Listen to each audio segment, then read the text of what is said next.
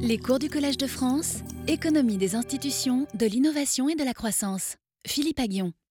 J'ai parlé de, euh, politique industrielle et, euh, et, je vais maintenant, euh, et je vais maintenant parler d'éducation. Voilà. Donc j'avais commencé à parler de un peu tout, tout comment penser la croissance inclusive et ensuite j'ai parlé pas mal de politique industrielle et j'ai parlé d'inégalité.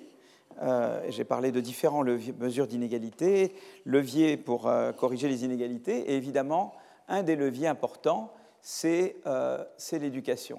Donc on a parlé d'inégalité en, détail, et, là maintenant, j'ai dit que un des premiers leviers, c'est l'éducation.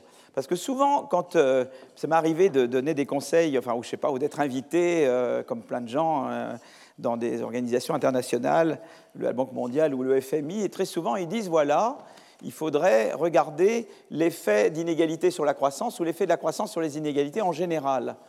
Et, je leur dis, c'est pas, c'est peut-être pas la manière la plus prometteuse. Peut-être que ce qu'il faut, c'est de, regarder quels sont les leviers, euh, certains leviers de la croissance, notamment de la croissance par l'innovation, et de voir dans quelle mesure ils ont la possibilité d'être des leviers également d'inclusion, des leviers également de mobilité sociale. Et c'est beaucoup plus prometteur de prendre cette approche-là que d'essayer de faire des régressions de la croissance sur les inégalités ou des inégalités sur la croissance. Duflo Banerjee avait montré les limites d'ailleurs de l'approche qui consiste à régresser l'un sur l'autre, à faire des régressions statistiques de croissance sur inégalité ou d'inégalité sur croissance.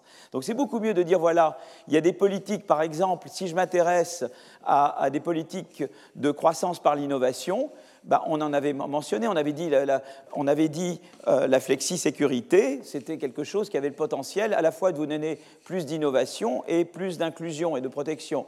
Euh, on avait mentionné la concurrence. Euh, également. On avait dit, voilà, la concurrence, en, ce moment, les États-Unis ont un problème de, croissance faible qui est probablement dû, qui, en tout cas, il y a de bonnes chances que, ce, que ça a à voir avec, disons, la position des GAFAM qui inhibe un peu l'innovation des autres entreprises et que donc ça, ça serait une manière d'avoir une vraie politique de concurrence adaptée à l'ère du numérique. Ce serait une façon à la fois de doper l'innovation et de la rendre plus inclusive en permettant l'innovation par les entrants. Et puis, j'avais mentionné l'éducation, d'accord? Alors, en fait, euh, euh, mes, amis Chetty euh, et, toute son équipe, et on va beaucoup parler de Chetty aujourd'hui, donc... Mais avec co-auteurs, euh, ils ont un, un, article où ils regardent les déterminants de la mobilité sociale. Je vous en avais un petit peu parlé de la mobilité sociale la dernière fois quand j'avais essayé de relier la mobilité sociale et le Gini ou la mobilité sociale et la part du top 1%. Je regardais les mêmes, c'est toujours la même étude. Euh, donc qui est dans le Quarterly Journal of Economics 2014, et il regarde, euh, il des, des, zones d'emploi américaines. Donc il y a beaucoup, beaucoup de zones d'emploi. C'est comme un arrondissement parisien, hein, une zone d'emploi. Hein. Euh, euh, et, et, il regarde le lien entre, les, entre la, mobilité sociale vers le haut, c'est-à-dire la probabilité quand tu viens de, du, disons, du, dernier, du quart inférieur de la distribution des revenus avec, en, termes des parents dans le dernier quart, et que, quelle est la probabilité que le, que l'enfant, lui, euh, parvient à, au, disons, au quart supérieur, ou, etc. Donc ça, c'est la mobilité upward, ce qui est euh, la mobilité vers le haut, donc c'est ce qui est en, axe horizontal, et puis en axe, euh, en axe vertical, et en axe horizontal, c'est, disons, eh bien, un classement des, des zones d'emploi par, le, par les performances scolaires. Voilà, donc ils ont ce qu'ils appellent des test scores, et les enfants passent des tests, le PISA est un exemple, mais il y a toute une série de tests, et ils arrivent à, disons, classer les, les endroits, les zones d'emploi, par, euh, en termes de, euh, de... Et ils voient très clairement euh, une corrélation positive entre euh, euh, eh bien, les tests scolaires et la mobilité sociale. Voilà, ce n'est pas un scoop, mais voilà, c'est important. Et donc ça, c'est important. Donc ça veut dire que l'éducation, c'est quand même un levier très important parce qu'il a, le, il a le potentiel de vous donner de la mobilité sociale.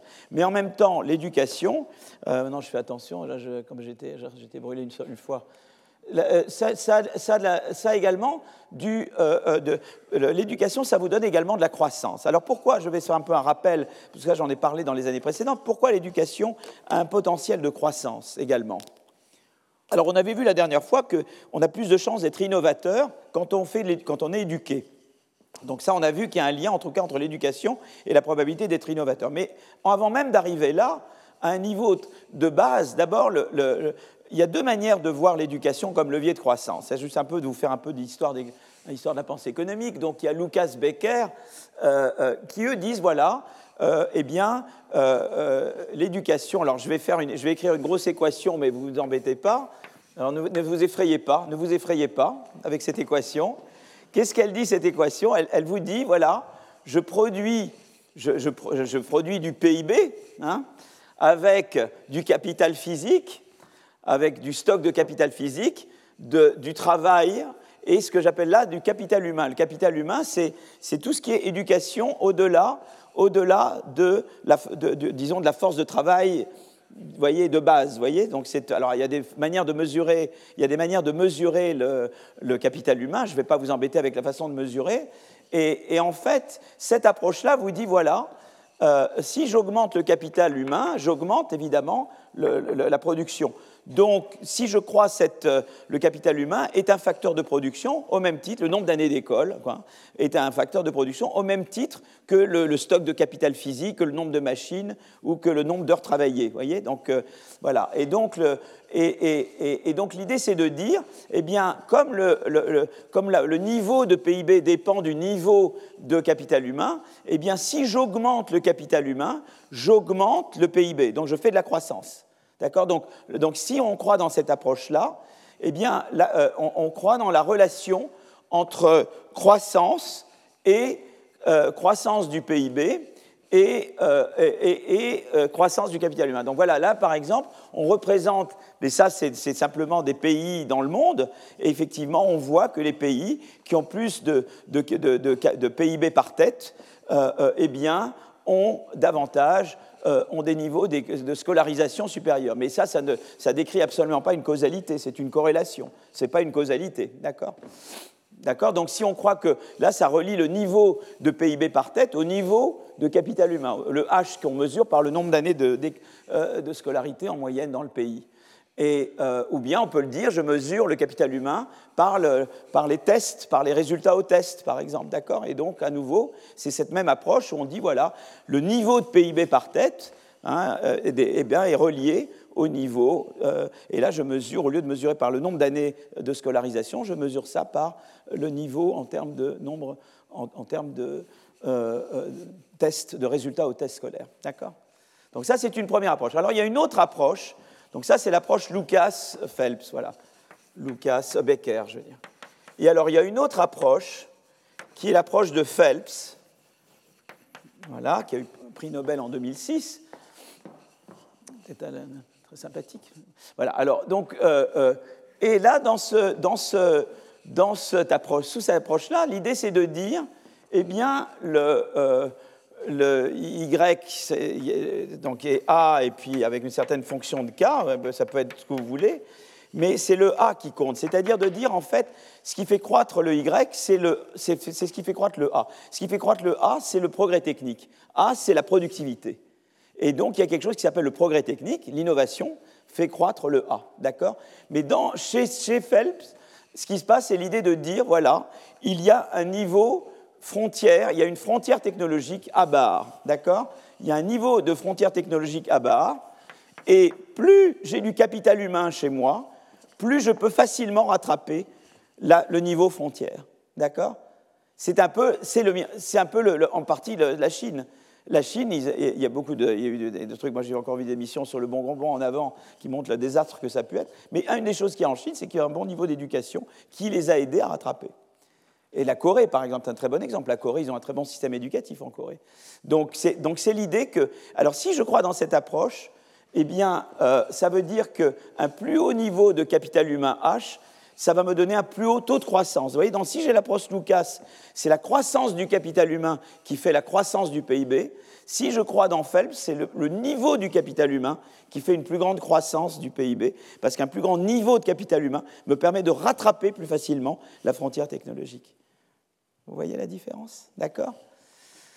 Voilà, alors oui, donc ça c'est mes, bagarres avec Daron Acemoglu, bon, etc. Donc je ne vais pas vous mettre là-dedans. Mais en tout cas, voilà, pour aller dans le sens, c'est que par exemple, eh bien voilà, là je représente les tests, je représente différents pays. Euh, euh, euh, en axe horizontal, c'est les, les, résultats au test, et en axe vertical, au lieu de mettre le niveau de PIB par tête, je mets la croissance du PIB par tête. D'accord? Voilà. Et ça, ça, me paraît une approche très juste. C'est-à-dire que, en fait, dans la réalité, il y a les deux. Dans la réalité, il y a à la fois, euh, si vous voulez, à la fois le capital humain est un facteur de production, et en même temps, le capital humain est quelque chose qui vous permet de plus facilement rattraper la frontière technologique. Et je pense que le capital humain, il joue les, deux rôles. Et je pense qu'en général, voilà, on a un peu cette idée que voilà, le capital humain joue ces deux rôles-là. Voilà, donc ça, je voulais juste un peu vous dire, voilà, là, euh, euh, en termes de, voilà, là, pourquoi on peut penser l'éducation joue un rôle. Alors la santé également, parce que la santé euh, également augmente le capital humain. Euh, euh, et vous permet de rattraper plus facilement. La santé a le même rôle. Euh, vous êtes plus productif quand vous êtes en bonne santé, mais en même temps, quelqu'un en bonne santé, c'est comme si j'ai du capital humain, c'est comme si j'ai la force de travail décuplée. Ce qui s'applique à l'éducation s'applique de la même manière à la santé. La santé est un facteur de croissance. Pour ça, quand on dit on, sous-investit à l'hôpital, ce n'est pas du tout un coût d'investir à l'hôpital, c'est un investissement dans la croissance. on a tout intérêt, il faut expliquer au gouvernement qu'ils doivent absolument investir et qu'on doit vraiment. Il y a des pénuries dans les hôpitaux français, et, c'est de la même manière qu'il faut investir dans l'école, il faut de la même manière investir dans la santé. Tout ce qui s'applique à l'éducation s'applique de la même manière à, la santé. Voilà, donc je voulais juste, je voulais juste faire ce, passage. Je vais maintenant vous parler un peu d'éducation et de croissance d'une manière un peu plus sophistiquée. Et, euh, et donc j'avais, je vais maintenant, j'ai toujours peur maintenant, je suis terrifié d'appuyer sur un bouton parce que je ne veux pas déranger mon ami, voilà. Alors je, vais vous... Donc voilà, donc ça c'est... Euh, donc il y avait un peu une vision de dire, voilà, bah, finalement, investissons dans l'éducation, ça va créer de la croissance. Mais en général, on regardait au niveau moyen d'un pays. On disait, je compare un pays à un autre, je compare une région à une autre, et je fais ce qu'on appelle des régressions linéaires. Je dis, voilà, je, mets, des, je mets des, pays. Donc là, je mets l'investissement en éducation, euh, hein, le H, quoi. Hein. Et puis là, je mets des taux de croissance, G, et je mets différents pays, et j'ai une droite. Et du coup, je dis, si moi je devenais comme un autre pays, euh, eh bien voilà, ma croissance augmenterait de temps. Donc c'est comme ça qu'on faisait, quoi, surtout, de dire, voilà, je, fais de l'extrapolation, quoi, je vois à peu près la relation, quand je vois la comparaison entre pays ou entre États américains, entre régions françaises, je vois à peu près que ça a cette forme-là. Donc je me dis, si je vais de là à là en capital humain, ma croissance va de là à là, d'accord? Donc c'était un peu une manière c'est la vieille manière, disons, de dire, voilà, quel est l'effet de l'éducation sur la croissance? Mais il y a une manière beaucoup plus sophistiquée, qui est vraiment euh, le dernier cri. Donc là, je, vous présente un peu le dernier cri. Et donc j'avais envie de vous le montrer quand même. Et après, on va aller. Donc aujourd'hui, ce que je vous propose, c'est de, parler de, ça, de cette étude-là. Et ensuite, euh, je parlerai de l'organisation de l'école euh, de manière très précise. Euh, je parlerai de qualité des, des enseignants, je parlerai de taille des écoles et je parlerai des charter schools, c'est-à-dire de ces écoles qu'on crée dans les zones défavorisées aux États-Unis qui donnent de très bons résultats. Et voir si ça permet en France de regarder dans le détail si à partir de ces études on peut imaginer davantage de réformes du système éducatif. D'accord voilà, voilà le programme du jour. Et à part là, je parlerai un peu de la Finlande à la fin. Donc, euh, euh, donc, les modèles de croissance endogène, dont je parlais là, hein, c'est surtout le modèle Phelps ou d'autres modèles, euh, prédisent une forte réponse de la croissance de la productivité aux subventions RD. Mais, mais en, fait, il, en fait, il y a une interaction de la politique d'éducation et de la politique de RD. Parce que le problème, c'est que les subventions à la RD, on augmente si vous voulez, l'offre de chercheurs, elle est endogène. Vous comprenez, il y a un certain nombre de chercheurs dans l'économie. Donc la question, c'est que peut-être qu'en augmentant les dépenses de RD, s'il y a très peu de chercheurs, par exemple, s'il y a très peu de gens qui sont capables de faire de la recherche, vous pouvez dépenser autant que vous voulez dans la RD, vous n'avez qu'un nombre très limité de gens qui peuvent travailler dans la recherche-développement. Donc tout ce que vous allez faire, c'est augmenter leur salaire, ce qui est très bien, mais ça les rend peut-être plus productifs, mais ça a un effet très limité. Et donc, si tu veux, c'est intéressant parce que cette étude-là dit je dois articuler des dépenses de RD et des dépenses d'éducation. Par exemple, il y a beaucoup de pays en développement, ils pensent simplement qu'en faisant du saupoudrage de RD, c'est comme de la poudre magique qui va leur donner de la croissance. Mais si vous êtes dans un pays où il y a très peu d'éducation, tu peux investir autant de RD que tu veux, il n'y aura aucun effet. Et c'est ce que montre cette étude. Tu dois donc articuler les dépenses de RD sur un socle éducatif. Voilà. Et donc, vraiment, pour penser à la politique de croissance, l'idée de dire, je vais simplement mettre, par exemple, à un moment donné, moi je me souviens, j'avais des discussions avec le, gouvernement portugais, euh, et Et il pensait qu'en augmentant, les, bah, il y avait l'accord de Lisbonne, hein, il y avait le traité de Lisbonne, et il pensait que simplement en mettant davantage de subventions R&D, or ils avaient maintenant, je crois que ça s'est amélioré, mais le système euh, scolaire portugais laissait beaucoup à désirer. nous, on n'est pas, beaucoup mieux, hein, mais euh, ils avaient de mauvais tests. Il y avait beaucoup de gens qui quittaient l'enseignement secondaire au milieu, euh, la qualité n'était pas bonne, et, et c'était important de leur expliquer que, en fait, avant même de penser à augmenter les dépenses de R&D, en tout cas en parallèle, il fallait vraiment réformer le système éducatif. Alors, alors, alors comment, comment réfléchit-il? Alors, ce qui est intéressant, c'est que cette étude regarde, euh, au lieu de traiter tout le monde de la même manière, voyez le problème un peu de ces modèles, ça c'était la vieille manière, la vieille manière de faire de la croissance, c'était ça quoi. C'est-à-dire de dire, je considère qu'il y a une entreprise représentative, qu'il y a un individu représentatif. Or, en fait, il y a euh, hétérogénéité dans, une économie. C'est-à-dire qu'il y a des gens qui ont des, parents qui ont les moyens, des gens qui ont des parents qui n'ont pas les moyens. Il y a des gens qui, ont, qui, sont, plus doués pour certaines choses et moins doués pour certaines choses. Il y a des gens qui ont accès au crédit ou des gens qui n'ont pas accès au crédit. Euh, euh, il y a des gens qui ont des préférences différentes aussi. Peut-être qu'il y a des gens qui ont envie d'être chercheurs, tout le monde n'a pas envie d'être chercheur. Et donc, ce qui est maintenant toute la révolution des modèles de croissance, et en fait, ça devient une révolution dans la macroéconomie en général, c'est d'intégrer l'hétérogénéité. Voilà. Je crois que c'est vraiment ça. Je crois que vraiment, quand on regarde notamment les modèles de croissance, il y a les modèles où on, traitait toute l'économie comme une entreprise représentative et tous les consommateurs comme un consommateur représentatif. Et maintenant, c'est des modèles qui prennent en compte l'hétérogénéité. Je vais vous montrer, là, ça a l'air très abstrait ce que je vous dis là, mais je vais vous montrer très concrètement comment, qu'est-ce que ça veut dire prendre en compte l'hétérogénéité.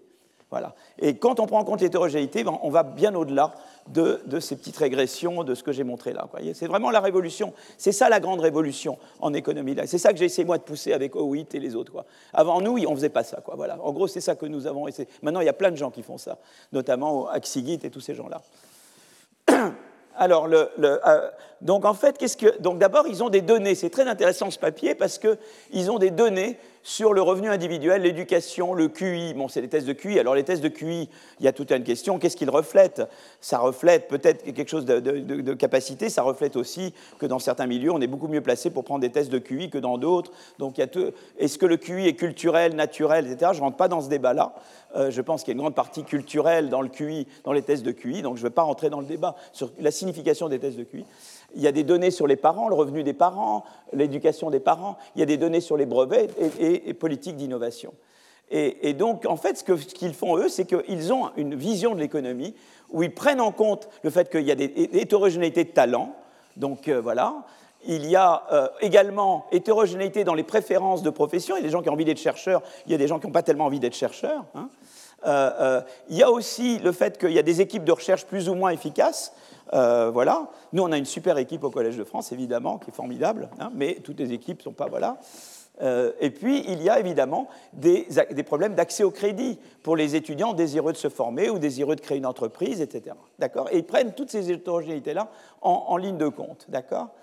Et en fait, une des principales conclusions qu'ils ont, et on va y arriver, les subventions à la RD eh bien, doivent être complétées par une politique d'éducation. La politique d'éducation est en particulier plus efficace dans les sociétés moins développées et dans les sociétés plus inégales. C'est intéressant quand même. Hein. Donc ça va vraiment montrer l'importance de l'éducation. Donc quelques faits empiriques. D'abord, premier fait, euh, euh, des personnes qui ont assez tests de QI. Alors les tests de QI, pourquoi ils ont les tests de QI? Parce qu'il y a le service militaire et que les gens font des tests de QI. Voilà, il y a ça également en Finlande, et également ça en Suède. Donc ils ont des tests de QI. Alors c'est des tests qu'on prend à un certain âge, ils reflètent ce qu'ils reflètent. Je ne rentre pas dans le débat de ce qu'ils veulent, voilà, de quel est l'input dans les tests de QI. Donc ça, je ne rentre pas, d'accord mais euh, en fait, les personnes, il y a plus de chances, il y a une corrélation entre personne au QI plus élevé et chance d'obtenir un doctorat. Il peut que ce soit la dimension sociale du test de QI qui soit derrière. Hein. deuxième chose, les, euh, euh, euh, disons que les, enfants dont les parents ont, ont, des hauts revenus ont plus de chances d'obtenir un doctorat. Troisième fait, le QI des individus est corrélé un peu avec le revenu des parents, mais pas parfaitement. Donc il doit y avoir peut-être une dimension sociale qui est liée, il y a peut-être autre chose. voilà, mais c'est une petite corrélation, ce n'est pas une grande corrélation. Euh, une fraction, juste une fraction, simplement euh, une, fraction seulement des personnes avec un QI élevé et un revenu parental élevé obtiennent un doctorat. Et les individus dotés d'un doctorat ont 20 fois plus de chances de devenir des inventeurs que les l'individu moyen dans la société. conditionnellement à l'éducation, les personnes au QI plus élevé sont également plus susceptibles d'innover. Les inventeurs travaillent en équipe et la taille de l'équipe est hétérogène. D'accord? La probabilité d'innover en tant que chef d'équipe au cours du cycle de vie suit une courbe en nu inversée, c'est-à-dire que euh, euh, au début, quand je forme mon équipe, hein, il y, a le temps de mettre en place l'équipe, et puis après, donc on obtient un, maximum, et peut-être qu'après l'équipe vieillit et que la, probabilité d'innover baisse. Mais il y a une espèce de cycle de vie d'une équipe. Voilà. Euh, peut-être que nous, on va devenir moins innovants d'ici 2-3 ans, ou je ne sais pas, il fera le temps de. Une augmentation du nombre de places en doctorat est associée à une baisse du QI moyen. Ça, c'est très intéressant, parce que c'est simplement la chose suivante. Si je, commence, alors il faut être sélectif, mais apparemment, quand il y a plus de places, eh bien, euh, au Danemark, quand tu as beaucoup, beaucoup de places au doctorat, au début, tu prends les gens qui sont très, très, très bons, en QI, et après, des gens un peu moins bons. Donc ça, tu as le problème de l'hétérogénéité, évidemment, quand tu augmentes le nombre de places. Ça ne veut pas dire qu'il ne faut pas l'augmenter, il faut l'augmenter, évidemment. L'économie est ouverte sur le marché des biens, mais fermée sur le marché des compétences. Donc ça, c'est une chose importante. Et là, il y a, le, il y a, le, donc ce qu'il trouve. Vous voyez, donc la courbe du haut, c'est euh, euh, euh le, le, QI euh, moyen et des gens qui, des gens qui ont qui, font un PhD, voilà. Et donc, et c'est très intéressant au Danemark. Et, vous voyez, ils ont augmenté. Ce qui s'est passé, c'est qu'au cours du temps, on a augmenté, disons, le enrollment, c'est la courbe avec les triangles, mais le QI moyen, lui, a baissé. Voilà. Donc, euh, donc plus on, ouvre, plus il y a. Mais ça ne veut pas dire qu'il ne faut pas augmenter. Vous voyez ce que je veux dire? Mais c'est vrai que c'est intéressant qu'il y a cette courbe-là. Voilà. Donc quand j'augmente, c'est très bien d'augmenter, mais il faut, voilà, en général, les meilleurs viennent d'abord, et après, en tout cas au Danemark, c'était comme ça. Alors le fait numéro 9, c'est qu'un nombre de chercheurs versus qualité des chercheurs, une étude quantitative montre une amélioration des doctorats malgré l'augmentation de leur nombre. Alors ça, c'est les quelques faits empiriques. Alors ensuite, euh, euh, eh bien, il y a une vision de l'économie. Alors j'appelle ça un modèle. N'ayez pas peur du mot modèle. C'est une vision de l'économie. Et, euh, donc c'est un modèle qui dit voilà, le talent individuel crée des idées et inégalement distribué. Les équipes dans le secteur de la recherche où les membres se forment. Une éducation coûteuse avec des frictions financières, tout le monde n'a pas accès. Et des préférences hétérogènes pour être chercheur. Et ils mettent ça dans un modèle. Alors tout modèle est très simple. C'est un modèle archi simplifié par rapport à la réalité. Mais il est déjà beaucoup plus complexe que le modèle que j'avais écrit au tableau, où il n'y a aucune hétérogénéité ni dans l'accès à l'éducation, ni dans les préférences, est-ce que je veux faire de la recherche ou pas, ni dans la capacité de former des équipes de recherche ou pas, ni dans le, revenu des parents, etc. Donc déjà là, par rapport à ce que j'avais là, j'ai déjà énormément complexifié. D'accord? alors la production d'idées dépend du, talent du chef d'équipe. Voilà, il y, a, des chefs d'équipe qui sont plus ou moins talentueux, qui sont plus ou moins productifs. Alors on peut prendre différentes mesures. On peut dire euh, IQ, mais on peut, euh, QI, mais on peut dire voilà peut-être qu'on connaît la production précédente, on connaît le CV, etc. Le nombre de, le nombre de membres de l'équipe, l'équipement de laboratoire. Alors l'éducation, il existe un nombre limité de places en doctorat, il existe un coût de l'obtention d'un doctorat. Les individus dont le père a de hauts revenus obtiennent plus de doctorats et une fraction de la population dotée de talent n'a pas un parent avec des revenus suffisants. Et là, c'est les fractions. Ça, c'est on revient aux Einstein perdus dont je vous avais parlé. Hein. Il y a des gens qui ont beaucoup de talent, mais malheureusement, ils n'ont pas eu les moyens de, poursuivre un doctorat. D'accord? Donc euh, euh, voilà. Alors dans la littérature, on dit toujours, ben voilà, les modèles dans la littérature, c'est que on dit voilà, tu as le choix de ou bien d'être travailleur ou d'être chercheur. Mais là, euh, dans le papier, si tu veux, c'est beaucoup plus riche parce que tu regardes d'abord en amont et en aval. En amont du choix de profession, euh, est-ce que tu as du talent ou pas? Est-ce que, tes parents ont des ressources ou pas? Est-ce qu'il y a les places suffisantes à l'école ou pas En fonction du talent, tu vois? Donc ça, c'est en amont de pouvoir choisir. C'est-à-dire que dans les modèles habituels, on dit tout le monde a la possibilité de choisir. Là, on te dit non, tout le monde ne peut pas a priori choisir. Donc il y a déjà mettre les gens en position de pouvoir choisir. Donc c'est déjà, euh, euh, tu vois, c'est déjà énorme par rapport au... C'est tout ce qu'il y a en amont, d'accord?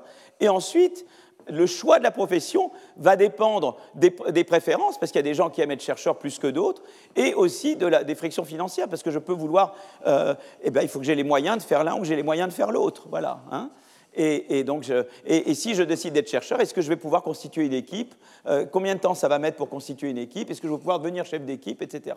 D'accord? Et donc, vous voyez, donc tout d'un coup, on prend un modèle, quelque chose qui était hyper simple, on met quelques éléments en plus, et déjà, on enrichit considérablement euh, euh, l'analyse des effets de l'éducation et de, la R&D, comme vous allez voir. Alors, le doctorat, le recrutement doctorat dépend à la fois d'avoir un, talent supérieur au seuil requis par l'université, du goût pour la recherche et de la capacité de payer l'accès à l'éducation. Et donc, par exemple, là, on voit que, eh bien, euh, euh, là, c'est le nombre, là, je représente la, distribution des gens par talent. Donc, il y, a peu de gens très, très, très talentueux. Je sais que c'est une courbe comme ça. Il y, a, peu de gens qui ont des QI euh, très, très, très élevés. Et il y a beaucoup, beaucoup plus de gens qui n'en ont pas élevés. Mais en tout cas, il y a l'idée de dire, voilà, là, je, je, mets la barre ici pour être chercheur. En général, ceux qui sont chercheurs, ils sont au-dessus au-dessus de ça. Ça, c'est un modèle où il n'y aurait pas, je ne prends pas en compte les, frictions, les préférences, etc. D'accord? Et puis tout d'un coup, il y a les préférences. Alors, les préférences, ça veut dire qu'en fait, il y a des gens qui pourraient être chercheurs, mais qui ne euh, veulent pas l'être, quoi. Donc, euh, ça enlève ça, quoi. Et, du coup, si on veut avoir le même nombre de chercheurs, il faut baisser la barre, euh, voyez, du doctorat, si tu veux garder le même nombre tu dois dire, je, mais comme je sais qu'il y a une partie des gens qui pourraient l'être et qui ne veulent pas l'être, si je veux avoir le même nombre, je dois baisser la barre, je dois baisser le, niveau à partir duquel euh, de talent à partir duquel j'accepte des gens. D'accord? Alors, euh, après, il y a ce qu'on appelle les frictions financières, c'est-à-dire qu'il y a des gens qui peuvent vouloir, mais qui ne peuvent pas. Et donc, ceux qui peuvent, c'est ceux qui sont en dessous. Donc, les frictions financières font encore baisser, vous voyez? Et donc, ça, ça peut faire que si vous voulez plus de gens, vous devez mettre la barre encore plus bas.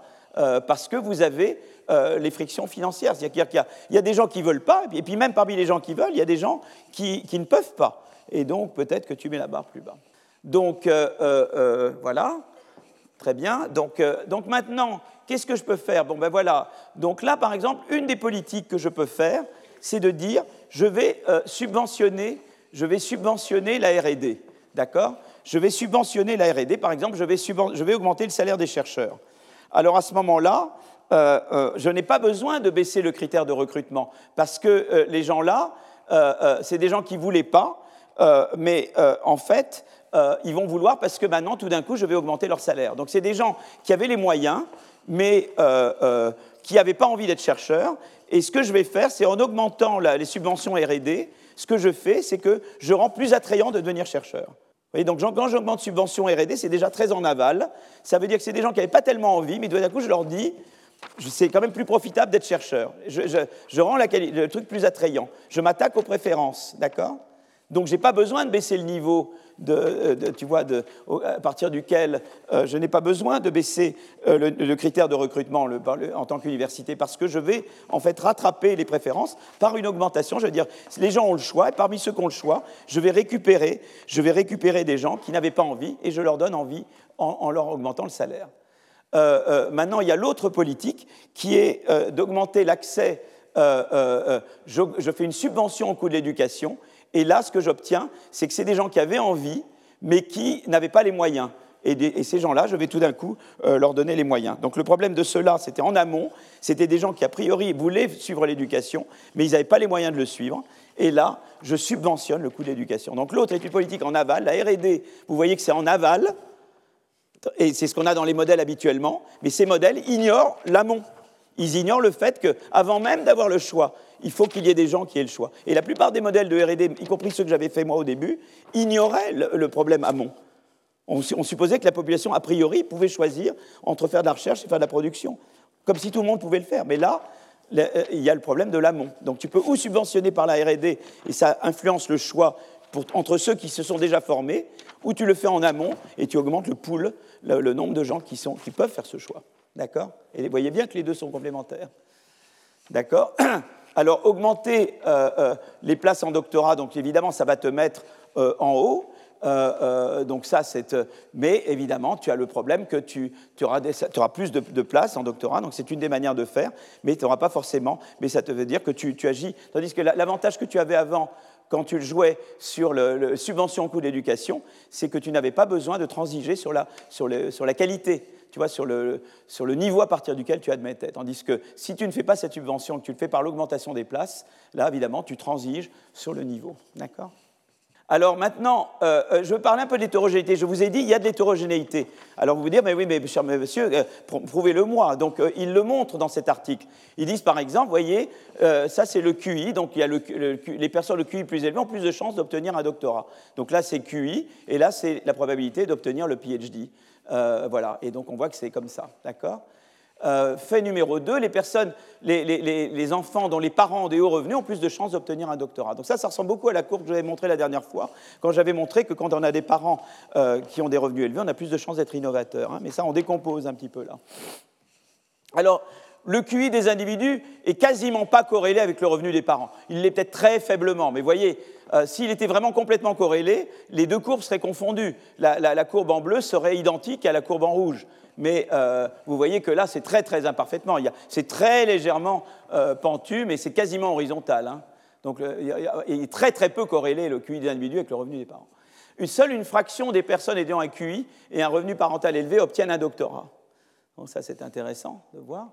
Les individus dotés d'un doctorat ont 20 fois plus de chances de devenir des inventeurs que, l'individu moyen dans la société. Vous voyez déjà voyez, regardez, entre collège entre collège, ça veut dire premier cycle, deuxième cycle et, doctorat. Vous voyez quand même la probabilité d'être inventeur est beaucoup plus grande. D'accord? Conditionnellement à l'éducation, les personnes au QI élevé sont également plus susceptibles d'innover. Bon, ça c'est d'accord.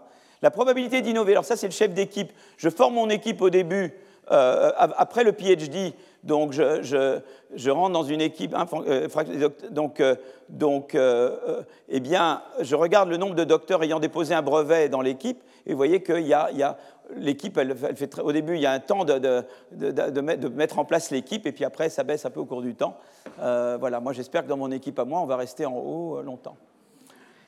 Bon, je vous avais dit, le dernier fait, c'était l'augmentation du nombre de places est associé à une baisse du QI moyen des docteurs. Et donc voilà l'effet empirique. Donc si vous ils montrent, et une fois qu'ils ont montré qu'il y a cette hétérogénéité, ils disent bah, maintenant je mets ça dans un modèle. Et ils disent en fait voilà, euh, eh bien, euh, d'abord il y a des problèmes d'allocation des talents qui ne sont pas bonnes. D'abord il y a des gens qui, sont, qui n'aiment pas la recherche, mais qui auraient les moyens d'en faire.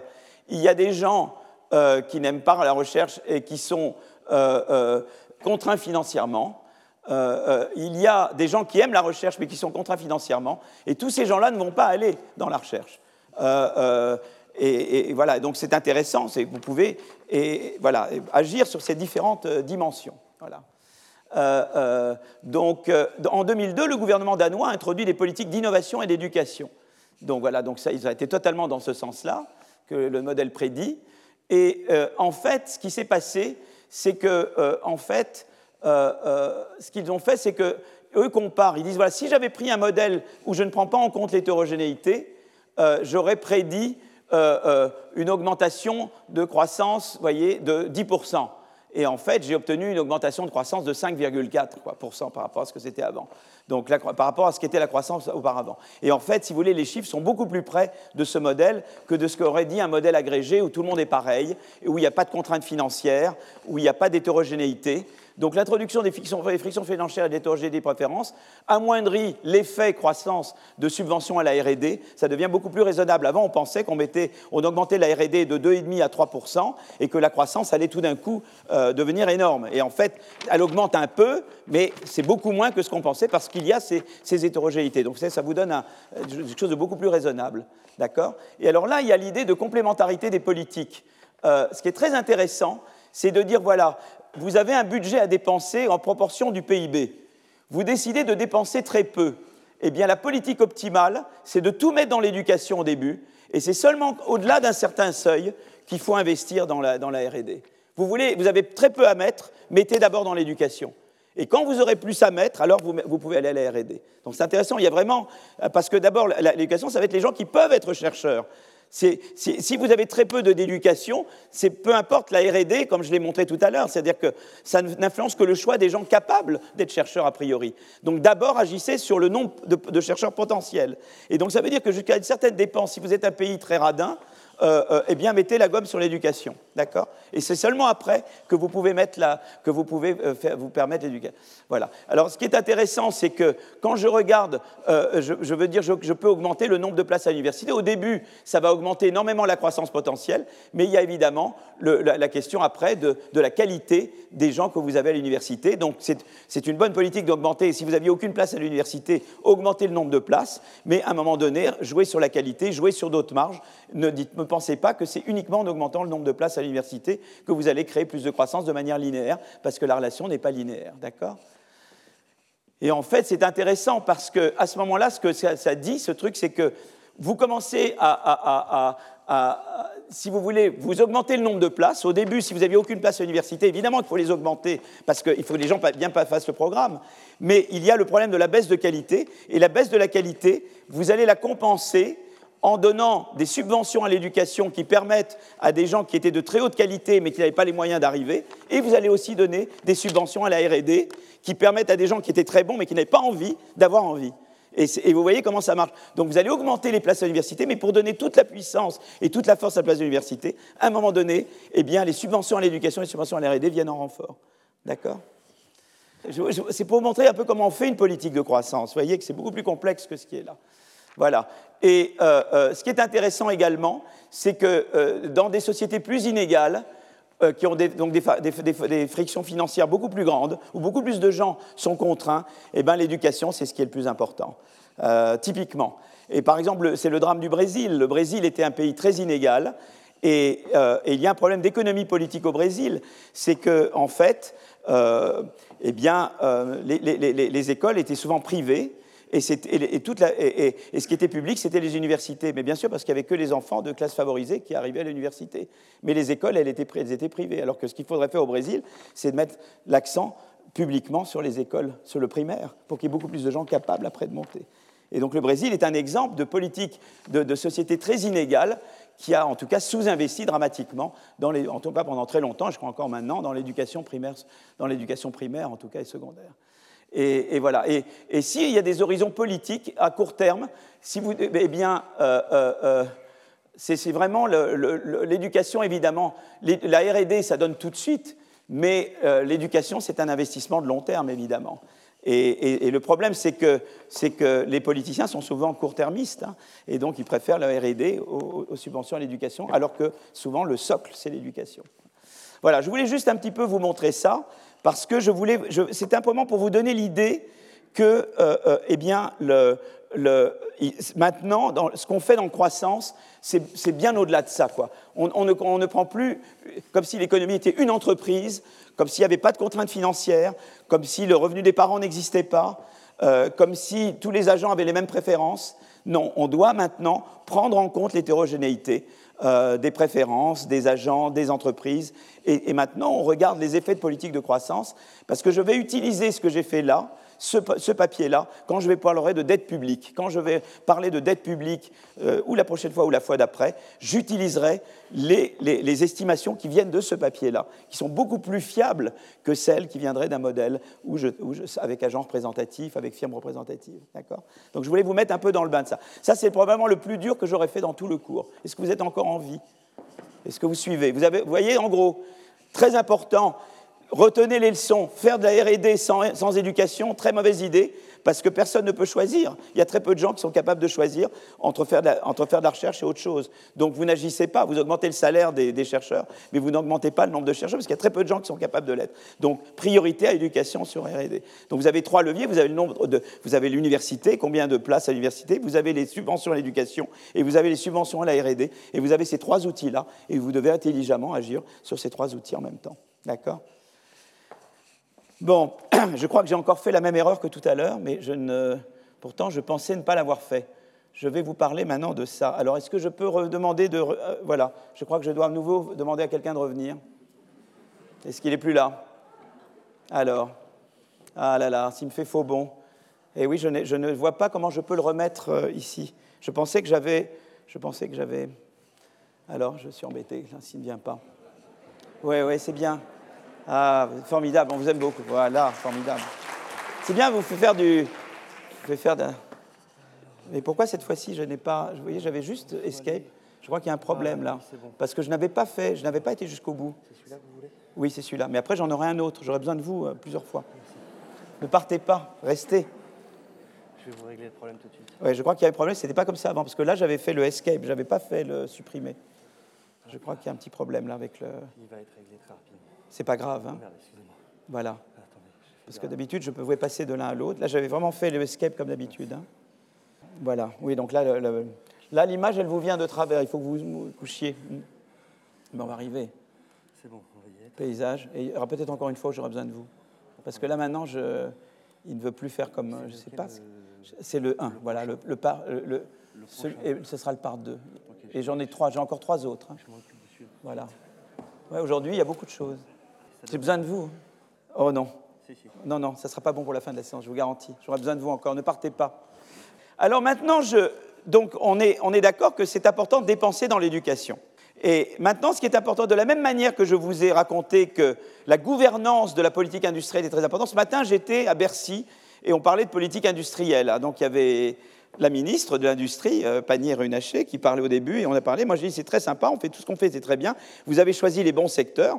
Tout ça est très très bien, mais quelle est la gouvernance? Vous vous souvenez que j'ai parlé de gouvernance de la politique industrielle? Est-ce qu'on peut la darpaïser? Est-ce qu'on peut la... Et, et pour le moment, la réflexion sur la gouvernance de la politique industrielle en France, elle est proche de zéro. D'accord? Donc, euh, ils en sont vraiment au point zéro. Donc, euh, pour le moment, la politique industrielle, c'est la vieille politique colbertiste. On va faire comme un. Voilà. J'espère que ça va changer. Pour le moment, voilà, la réflexion est vraiment au point, euh, au point initial. Donc, de la même manière que la gouvernance de la politique industrielle, c'est très important pour s'assurer que l'argent n'est pas jeté par les fenêtres, eh bien, euh, la gouvernance de la politique éducative est très importante.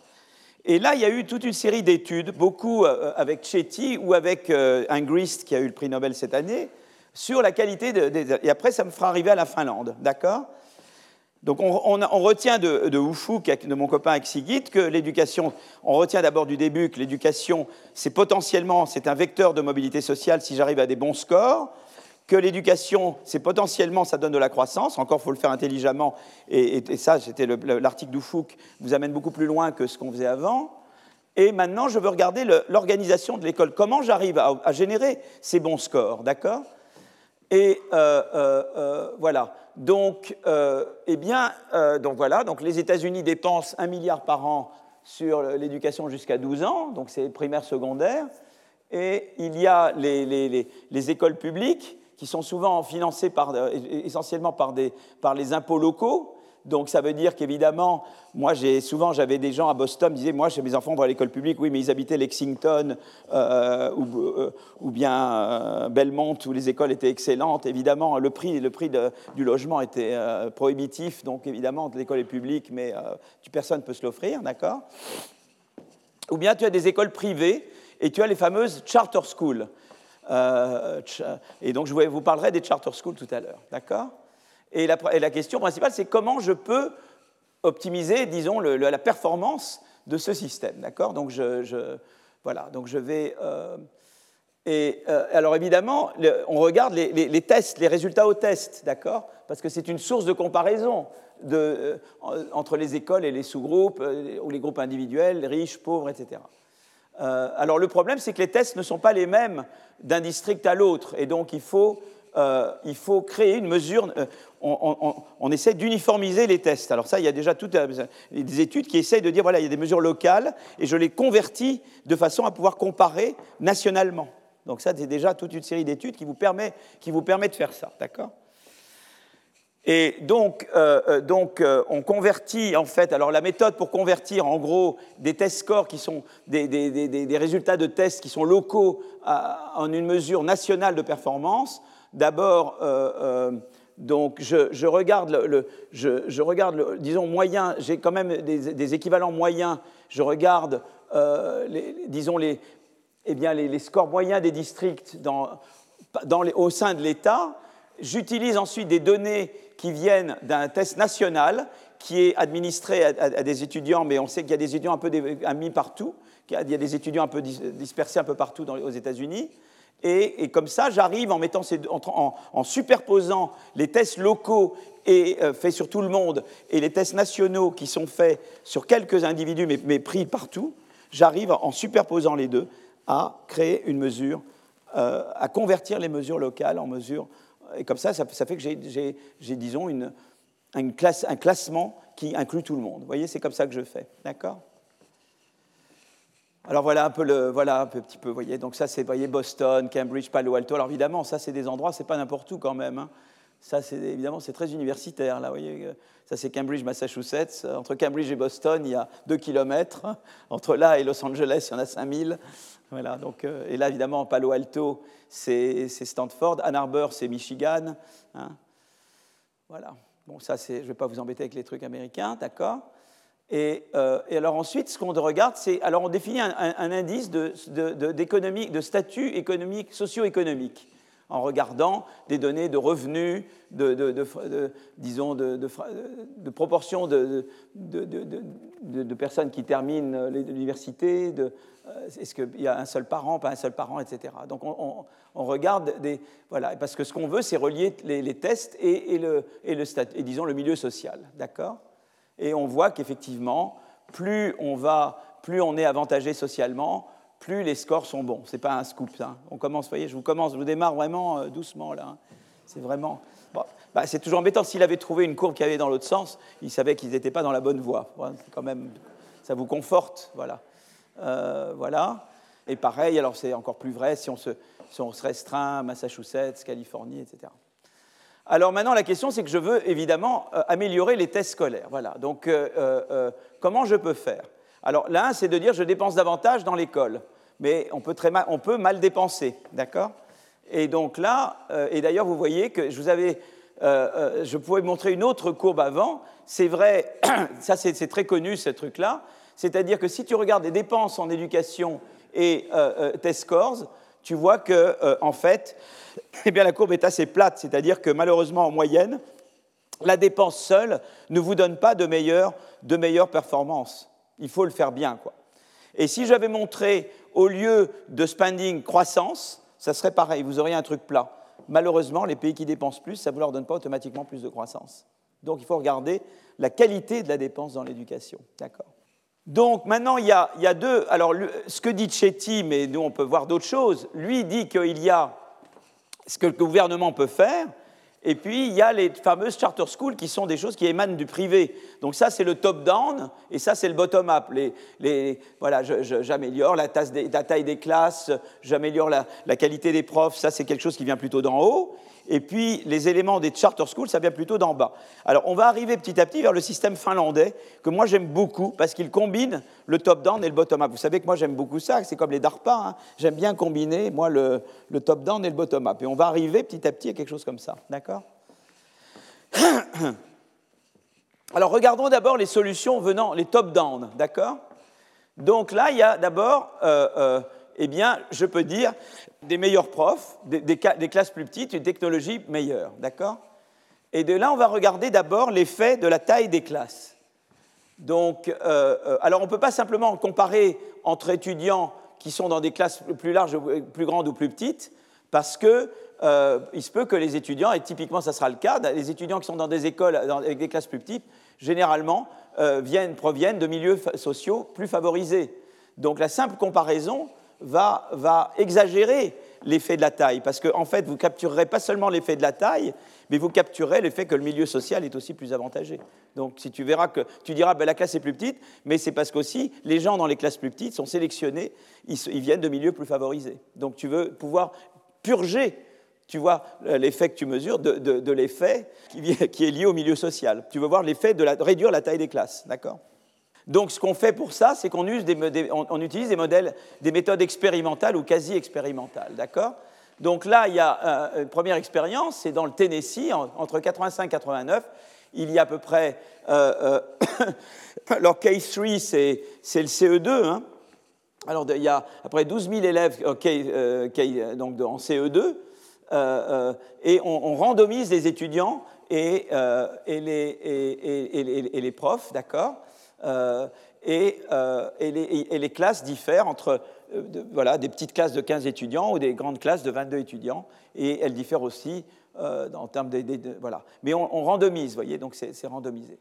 Et on regarde l'expérience, le STAR Experiment, en, regardant de, eh bien, la performance moyenne des étudiants dans les classes petites et, là, et grandes.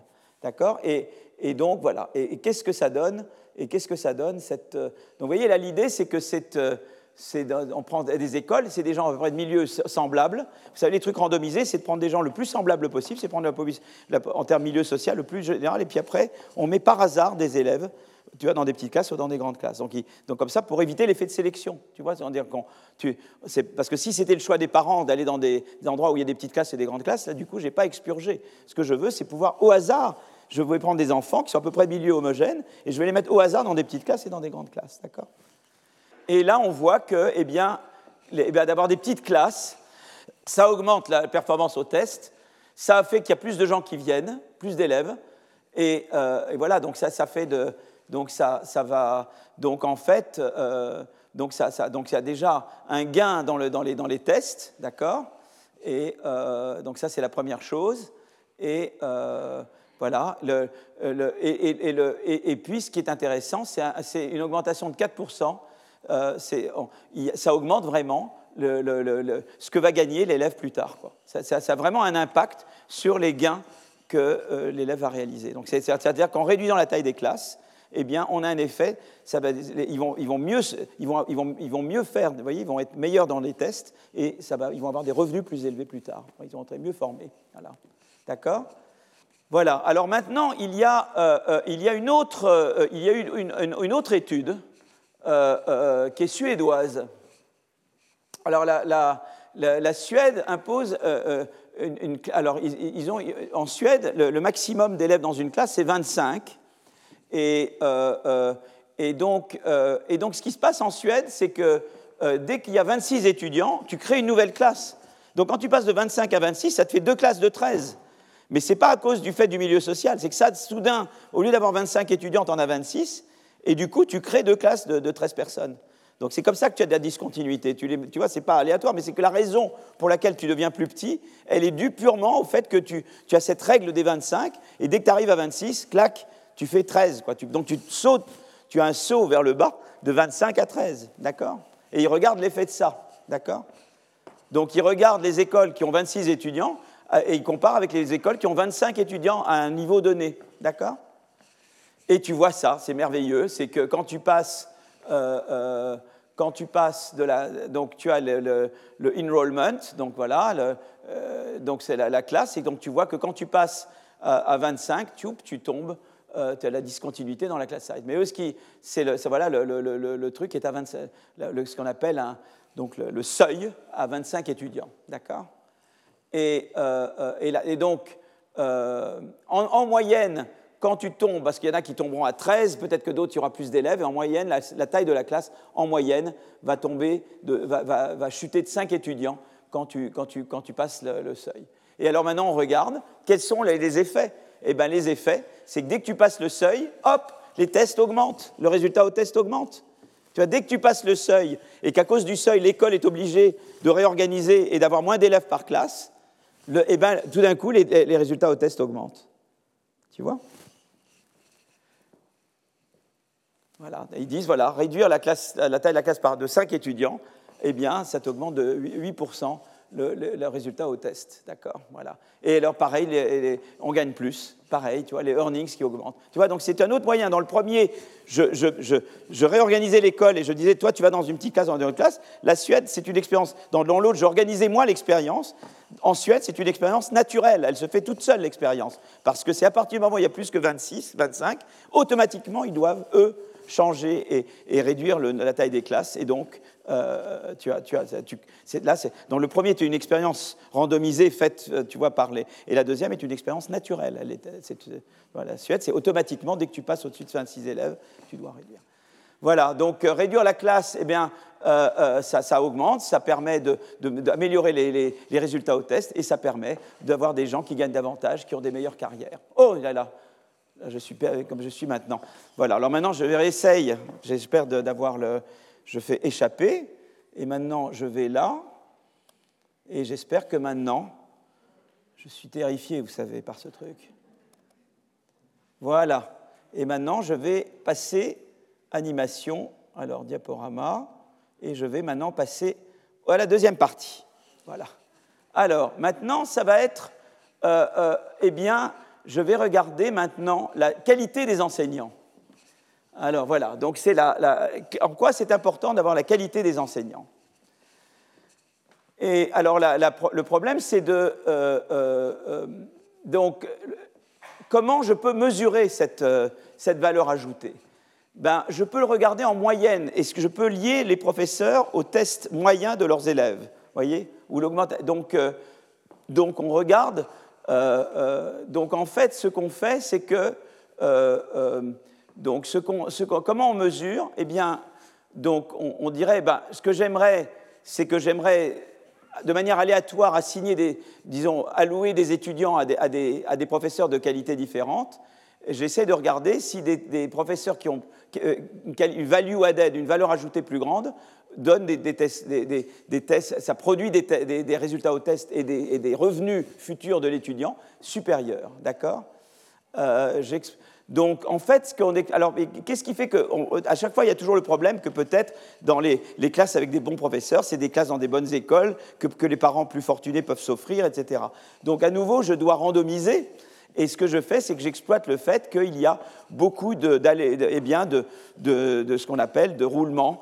Euh, les professeurs eh changent. Il y a beaucoup de changements de profs et j'exploite les changements de profs. Voilà. Et donc je demande, quand il y a un professeur avec une valeur ajoutée euh, plus grande, est-ce que ça a un effet sur les, sur les scores, sur les, sur, les, sur les résultats au test D'accord? Alors, je voulais juste voir les. Alors, ce qu'en général, c'est que. Euh, euh, comment je mesure la valeur ajoutée? C'est de combien, en moyenne, dans le passé, ce professeur a, a, fait augmenter les test scores de ses étudiants? Donc j'ai une valeur, c'est basé sur l'histoire. J'ai l'histoire du professeur, mais j'aurais pu regarder le nombre d'années d'études aussi comme chose. Mais je regarde à quel point, dans le passé, en moyenne, sur ses étudiants, il a réussi ou pas à monter le score. Voilà. Donc c'est comme ça qu'il mesure là. Mais il aurait pu faire par les années d'études. Alors, voyez, regardez. Donc voilà, voilà donc l'année d'entrée. Euh, euh, euh, alors, je regarde l'année d'entrée d'un professeur qui est tout en haut de l'échelle de qualité des profs. D'accord? Et je regarde et je compare le, euh, alors le, truc pointillé, c'est les, les, test scores en, CE2 et ça, c'est en, CM1, d'accord? Donc voilà, le prof arrive et hop, les tests augmentent. Sympa, hein? Donc je le fais arriver en quatrième grade, hein, visiblement. Et comme ça, ça me fait un truc de comparaison. Le prof est arrivé en quatrième grade et pas en troisième grade. Alors, troisième grade ne change rien, et là où il arrive, ça fait monter. D'accord? Voilà. Et qu'est-ce qui se passe si par contre je, fais entrer un, enseignant qui est très mauvais? Eh bien, les tests baissent. Vous avez tous eu des profs très ennuyeux, comme celui que vous avez aujourd'hui. Donc voilà, donc, ça, donc la première chose, c'est que les étudiants qui sont euh, alloués à un professeur qui est plus performant, eh bien, ils ont, ils ont de meilleurs tests, euh, euh, de meilleurs tests, d'accord? Donc, et en fait, eh bien, allouer un étudiant à, un enseignant euh, qui, augmente les test scores de 10%, eh bien, va augmenter le, test score de, euh, l'étudiant de 10%. C'est quand même très, important. Hein. Et ce qui est important, c'est comme on l'a fait, c'est qu'on a regardé, on a vraiment capturé, on, a purgé des effets de sélection, donc on a vraiment capturé un effet causal. Et on regarde en moyenne, euh, vous voyez par exemple, il, il, regarde, il dit en moyenne, eh bien, la qualité du professeur est corrélée, là, alors vraiment, euh, euh, au fait que eh bien, les enfants vont au collège ou pas. C'est-à-dire, si on est dégoûté de l'enseignement par des mauvais profs, on n'a pas envie d'aller à l'université. Et on a beaucoup plus envie si on a eu des bons profs. Hein. Voilà, donc ça, c'est d'accord. Et, puis, ça augmente énormément eh bien, les tests et les earnings, c'est-à-dire on gagne beaucoup plus. Donc, d'avoir des bons profs, ben, ça donne des meilleures carrières aux étudiants. Moi, j'ai eu un prof de français Azoulay, il s'appelait Azoulay, j'ai vu que Raphaël Antoven avait eu le même, euh, Henri IV, un prof de français comme celui que j'ai eu une année, ça m'a changé tout. Et j'ai eu comme ça quelquefois des profs qui, ou des profs de physique. J'avais eu un type qui s'appelait Suardet à Henri IV, un prof de physique, et j'ai adoré la physique. Et, c'est des profs, après on peut rester plusieurs années sur le, capital de, de, savoir et, d'aspiration et d'intérêt que vous donne un bon prof. Un prof qui vous inspire vraiment. Quoi. Voilà. Mais c'est vrai, tout ça, on le voit dans les chiffres, c'est ça qui est formidable. Hein. voilà. Euh, euh, oui, alors ça, c'est intéressant. Teenage birth rates. Donc, ça, je savais que, tu vois, c'est que quand tu as des profs, des meilleurs profs, tu as moins d'enfants quand tu es, teenager. C'est intéressant, ça, j'avais oublié celui-là.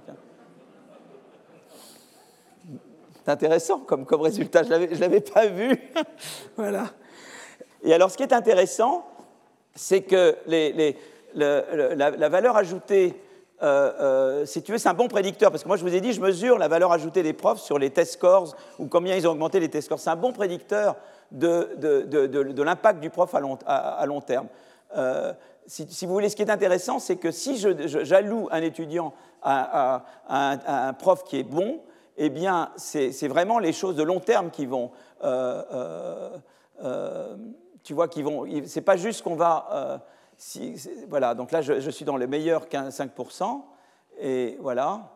Et eh bien, euh, c'est le lifetime earnings qui va augmenter. C'est que vraiment, euh, j'augmente sensiblement le lifetime earnings. Ce n'est pas juste à court terme, quoi. ça va rester longtemps. Voilà. Et euh, ça vous fera plus de. ça vous fera. ça fait beaucoup d'argent pour des classes de 28. Et, vous voyez, en termes d'argent que vous.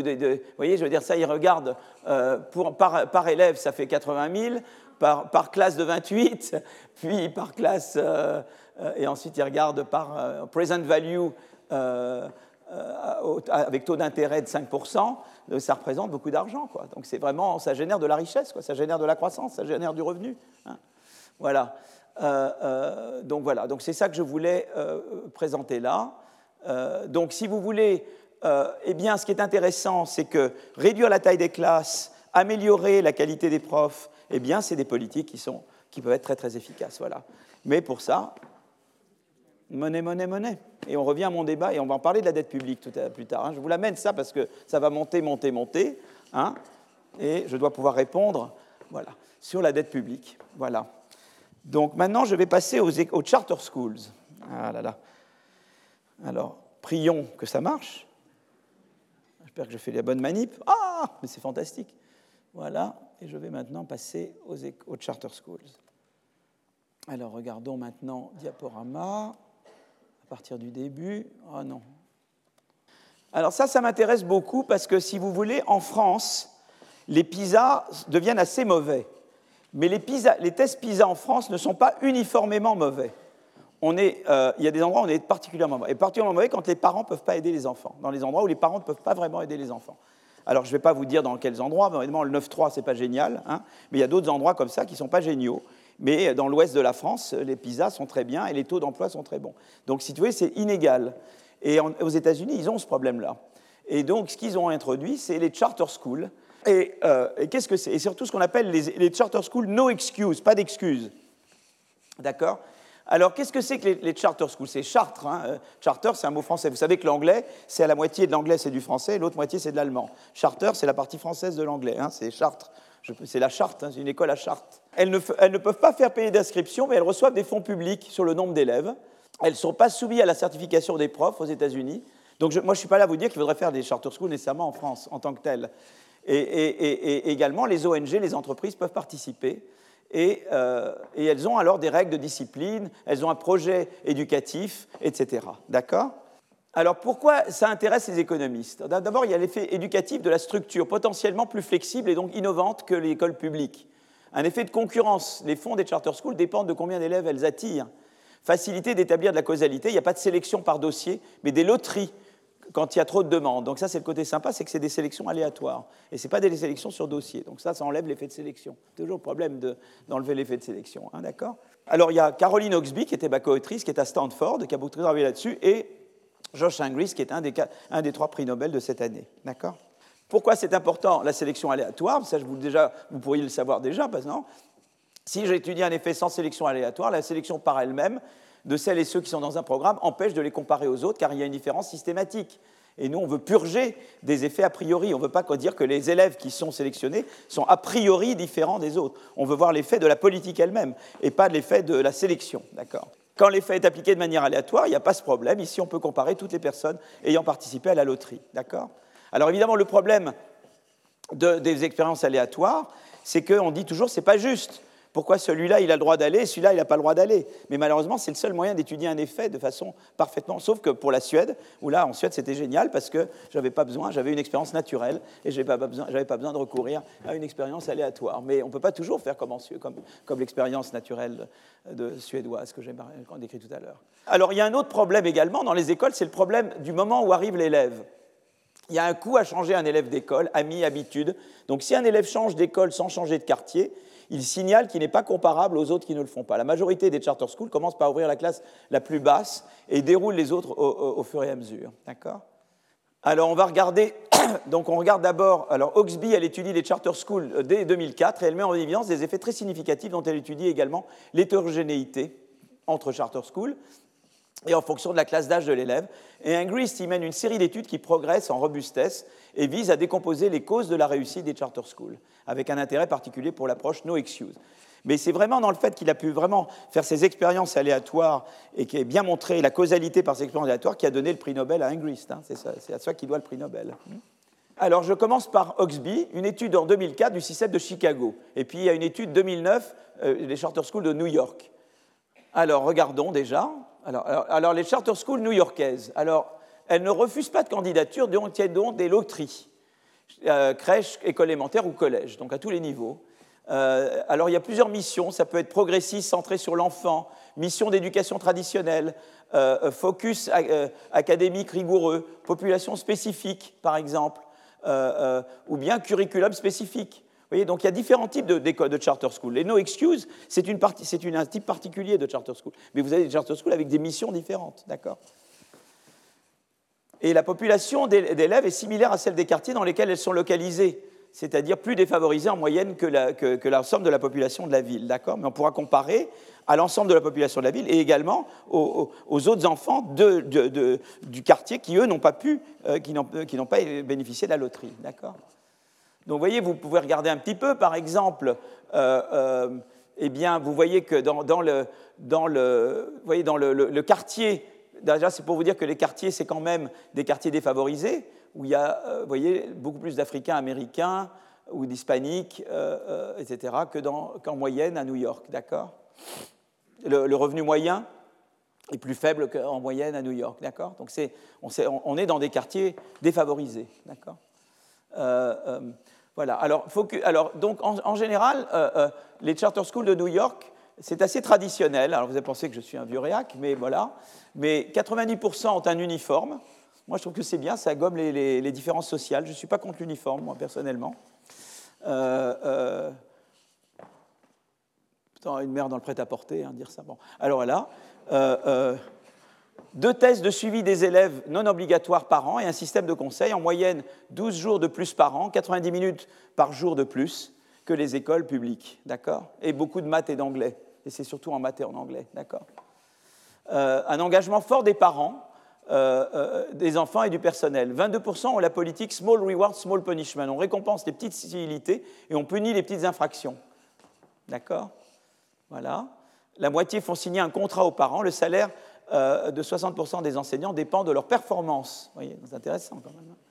Voilà. Alors, quels sont les élèves des charter schools new-yorkais? Très majoritairement afro-américains d'origine et d'origine hispanique. Autant de garçons que de filles. Peu d'informations sur les notes avant les charter schools, mais visiblement pas de différence significative avec les élèves d'école publique. Les informations données par les charter schools sur la pauvreté, le besoin d'éducation spécialisée et le fait d'apprendre l'anglais en deuxième langue ne sont pas très fiables, mais visiblement pas de différence significative. Et là, on voit déjà que, euh, qu'est-ce qu'on voit ici? Donc, euh, eh bien, euh, voilà, les applicants. Euh, ce tableau compare le taux d'élèves bénéficiant de repas subventionnés. Donc, voilà, bah, beaucoup, hein, voyez, recevant une éducation spécialisée, dont la langue maternelle n'est pas l'anglais, voyez, et au sein ayant candidaté au charter school, voyez, mais beaucoup, beaucoup là-dedans, quoi, quand même. Pourcentage qui ont, voyez, qui ont des reduced lunch program. Voilà, donc c'est surtout ça, quoi. C'est surtout ça. Et c'est plus que la moyenne euh, à New York. Vous voyez, là, c'est pratiquement tout le monde qui va dans des, dans des programmes de, repas subventionnés. Donc c'est vraiment ça qui est important. Alors on regarde maintenant, eh bien, on, on regarde l'effet d'aller dans la charter school sur le résultat scolaire, d'accord? Et euh, voilà. Et, surtout, c'est ça, c'est ça qui est important. C'est ça le traitement. Hein. Donc je ne vais pas aller dans le détail. Et l'effet sur maths, eh bien, on voit un effet de traitement très important, gain en maths et en anglais. Euh, euh, voilà, et on voit qu'on devient meilleur en maths et meilleur en anglais quoi, quand on va dans ces charter schools. Voilà, un effet spectaculaire. L'effet est énorme sur les notes, presque 10% d'un écart type en mathématiques pour chaque année supplémentaire. Donc, et c'est plus marqué en mathématiques qu'en anglais. Euh, probablement, l'impact familial joue moins en mathématiques qu'en anglais, tu vois. Et donc on voit qu'il y a l'effet sur le moment même, et il y a un effet cumulé qui est, très important. Et on voit que ça commence là, mais on voit qu'à mesure qu'on commence, eh l'effet s'accumule et on a un effet total sur les test scores qui est très, très, très, très, très significatif. Voilà. Donc en résumé, sur les élèves qui ont candidaté, l'effet d'avoir suivi sa scolarité en charter school semble être d'augmenter significativement le niveau scolaire, en particulier en mathématiques. Euh, euh, c'est dû aux, politiques éducatives qui sont pratiquées. Cet effet ne concerne que les élèves que les parents ont choisi d'inscrire en charter school. Il était hétérogène sans doute entre les années d'inscription et entre les charter schools. Voilà. Alors maintenant, je passe à Ingrist. Voilà. Et après, quand j'aurai fait Ingrist, euh, j'aurai terminé. Alors Ingrist, donc lui, il regarde une étude en 2010 à Lynn dans le Massachusetts, une étude à Boston, une étude qui reprend celle de 2010 en 2012, une étude 2013 dans plusieurs zones urbaines et rurales dans le Massachusetts, une étude 2016 à Boston et une étude 2016 à Nouvelle-Orléans et à Boston. Et ce que montre Ingrist, c'est que euh, euh, donc il y a la loterie dans ces endroits et, euh, et lui, je crois qu'il se concentre sur les No Excuse Charter School. Les No Excuse Charter School, c'est vraiment intéressant parce que euh, euh, euh, c'est vraiment des écoles où ces disciplines, où c'est maths, les matières de base, maths et anglais, nous ça serait maths français, et où il y a tutorat et devoir à l'école. Donc c'est tout ça, No Excuse. Hein. Et moi, je suis très pour des externats d'excellence qui reprennent ces éléments-là. Voilà.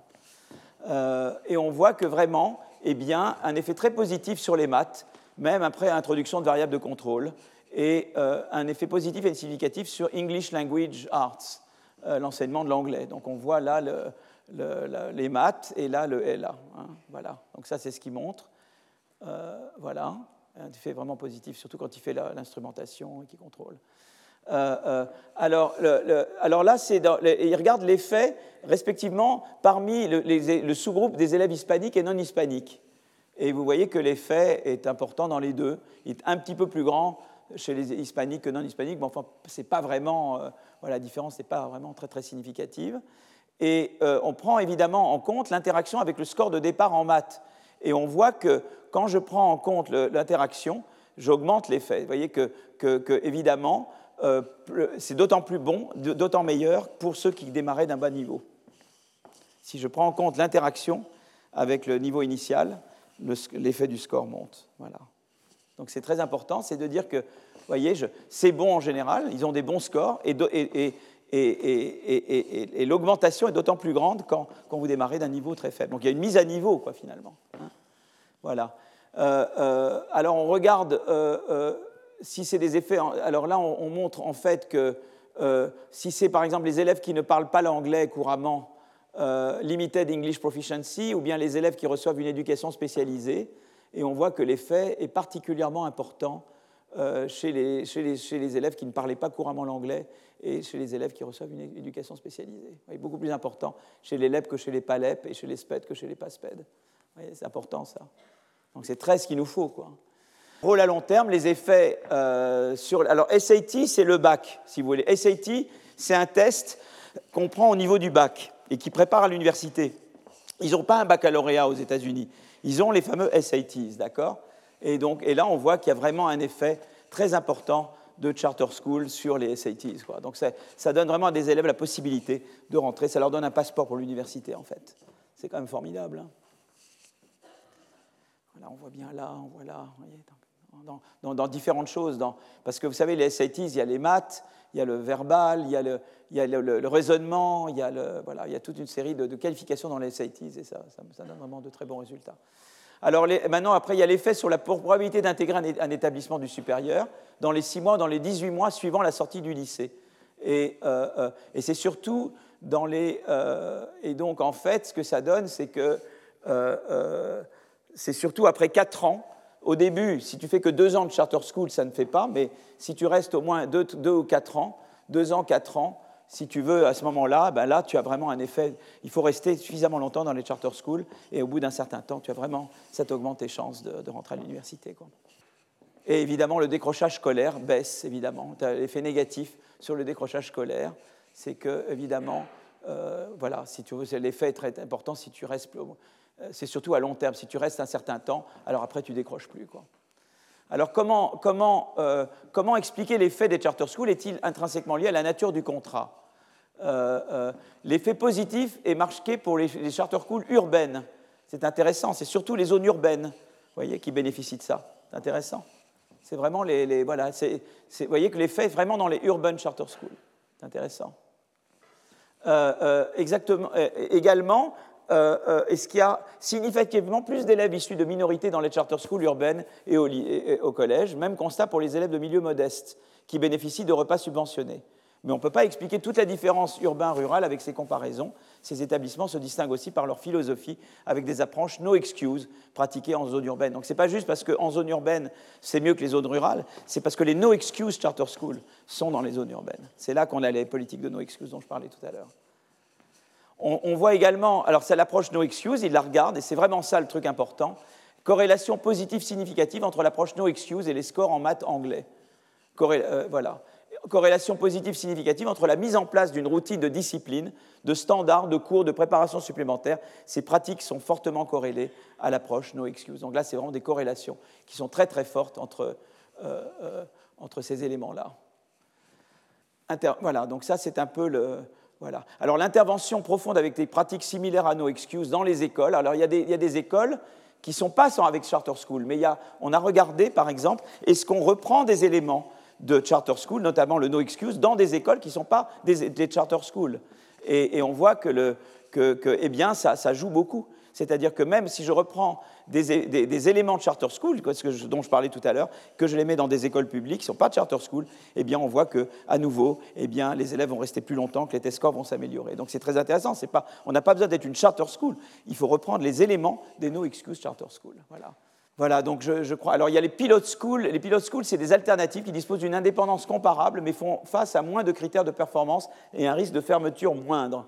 Et, euh, en fait, si vous voulez, euh, donc on compare les pilot schools et les charter schools, et euh, en fait, eh bien, on voit quand même qu'il y a un rôle de la, de la, de la charter. Vous voyez, les, les, c'est vraiment. vous voyez, on regarde les pilotes et on regarde les charters et vraiment l'effet, euh, vous voyez, on voit vraiment, donc la loterie joue beaucoup plus du côté euh, euh, charter school. Ce qu'il montre en fait, si vous voulez, c'est que voilà, il montre un effet significatif des charter schools sur la performance des élèves. Ces effets se répercutent également dans les études supérieures. L'approche no excuse semble jouer un rôle important dans la performance des charter schools. Cet effet persiste même lorsque l'approche est reprise hors du contexte charter school. La redevabilité des charter schools à l'État semble également être un facteur de leur réussite. Voilà. Donc, si vous voulez, moi, un peu mon sentiment, en France, il y a eu la réforme des tailles de classe. C'était très bien. Mais moi, je pousse beaucoup maintenant pour créer ce qu'on appelle des externats d'excellence dans les zones surtout défavorisées, qui seraient comme les, No Excuse Charter School, qui auraient les éléments de No Excuse Charter School, c'est-à-dire euh, eh bien, discipline, euh, effort mis sur le, disons, on insiste beaucoup sur les matières de base, le français et les maths, euh, on fait ses devoirs en, à l'école, on a des tuteurs, etc. etc. moi, je suis même pour qu'on prenne deux repas, euh, le déjeuner, le dîner à l'école, et que, voilà, et que la vie se passe beaucoup à l'école, dans ces endroits-là. Et je pense que ça peut faire un énorme. Et commencer par les zones où les PISA sont très mauvais. Et on ne peut pas le faire uniformément partout au début, mais commencer à s'attaquer aux zones où les tests PISA en France ne sont pas bons. Et je pense que ça, ça fait partie d'une politique d'intégration. Il y a peut-être d'autres éléments d'une politique d'intégration. La République doit arriver par beaucoup, mais moi, c'est un cours d'économie, je ne fais pas un cours de régalien. Mais je pense qu'en tout cas, une politique régalienne qui n'intégrerait pas euh, des éléments de ce type, à mon avis, est vouée à l'échec. On ne peut pas avoir une approche purement répressive euh, dans, pour traiter des zones de certains endroits qui échappent un peu à la République, je pense que euh, mettre en place des écoles de ce genre. Et alors je vais juste dire un mot pour terminer sur la Finlande. Euh, on a beaucoup étudié la Finlande avec Bénédicte, qui est ici, donc euh, voilà, on a écrit un peu dessus. Et, la Finlande, alors évidemment, la Finlande, c'est une population différente de nous, très homogène, c'est un petit pays, etc. Donc on peut pas. Euh, mais ce qui est intéressant quand même, c'est que la Finlande, ils ont ce mélange de bottom-up et de top-down. C'est-à-dire qu'ils ont, au niveau top-down, des standards. Pour être prof, d'abord, les classes ont peu d'élèves. Deuxièmement, les profs très bien formés. En Finlande, pour être prof, il faut faire euh, bac plus 5, et notamment deux ans d'études pédagogiques. Très important. Et on est recyclé. Et régulièrement, le prof doit se recycler. Régulièrement. Donc ça, et, les standards, il y a un équivalent d'un baccalauréat. Le programme est national. D'accord? Donc tout ça vient de top-down. D'accord? Ça, c'est obligé. Mais par ailleurs, les écoles ont une autonomie. Il y a autonomie du chef d'établissement. Il, a une politique de ressources humaines. Et il, gère les tutorats, notamment. Et il, a le programme pédagogique. Et donc, il a l'autonomie pour mettre en œuvre. C'est un peu comme la dépense d'une banque centrale. Euh, en Angleterre, qui n'est pas mon pays modèle nécessairement, le taux d'intérêt est fixé par le gouvernement ou la politique, mais c'est la banque centrale qui met en œuvre la politique monétaire. Elle est déterminée par le gouvernement. C'est un peu pareil, vous voyez. Je détermine les standards, à la fois de formation des profs, de, taille des classes, etc. Et ensuite, les, établissements ont l'autonomie dans la mise en œuvre de cette politique. Et ça leur donne la flexibilité nécessaire pour faire le no excuse. Tu ne peux pas faire de no excuse charter school ou d'externat d'excellence avec un truc complètement centralisé. Ce n'est pas possible. Tu dois avoir un mélange de top-down et de bottom-up. Donc je pense que là, il y a une grande réforme du système éducatif à entreprendre. Nous l'avons à peine touché du doigt avec la réduction des tailles de classe, mais je pense que ça a été effleuré et qu'il y a vraiment, il faut beaucoup approfondir la réforme de l'éducation. Mais vous voyez d'où je suis parti. Hein. je suis parti de l'idée que voilà, l'éducation, c'est à la fois inclusif, ça a vocation à améliorer, mais si vous, vous arrivez à des test scores, à ce moment-là, ça vous augmente la mobilité sociale et c'est bon pour la croissance. Mais il y a la gouvernance de l'éducation et donc il y a un certain nombre de, choses à faire pour améliorer concrètement la gouvernance du système éducatif et arriver à ces test scores dans des, dans des situations qui sont difficiles a priori. Et donc je voulais vous montrer un petit peu ça. Parce que je crois que de plus en plus maintenant, le débat ne doit pas être sur la quantité de la dépense publique, mais sur la gouvernance de la dépense publique et sur les performances de la dépense publique. Et on doit être comptable. Je pense que l'État est redevable à l'égard des citoyens, mais à l'égard même de l'Europe, de dire voilà, nous, faisons ces dépenses, voilà la gouvernance que nous avons, voilà les résultats que nous avons, et nous sommes prêts à l'adapter si nécessaire. Et je pense maintenant qu'on doit être beaucoup plus comptable de la gouvernance et de la performance, puisque maintenant nous avons de merveilleux techniques et de données qu'on n'avait pas avant pour mesurer très concrètement la performance d'investissements tels que l'innovation ou tels que l'investissement en éducation. Et donc je crois que maintenant, c'est ça qui change par rapport à avant. Avant, on disait la quantité de dépenses, mais ce n'est plus le débat maintenant. C'est la nature et la gouvernance et la performance. Voilà, donc je crois que je vais m'arrêter là pour le moment. Et puis, donc, on continuera avec le climat la prochaine fois. Voilà. Merci beaucoup. Retrouvez tous les contenus du Collège de France sur www.colège-2-france.fr.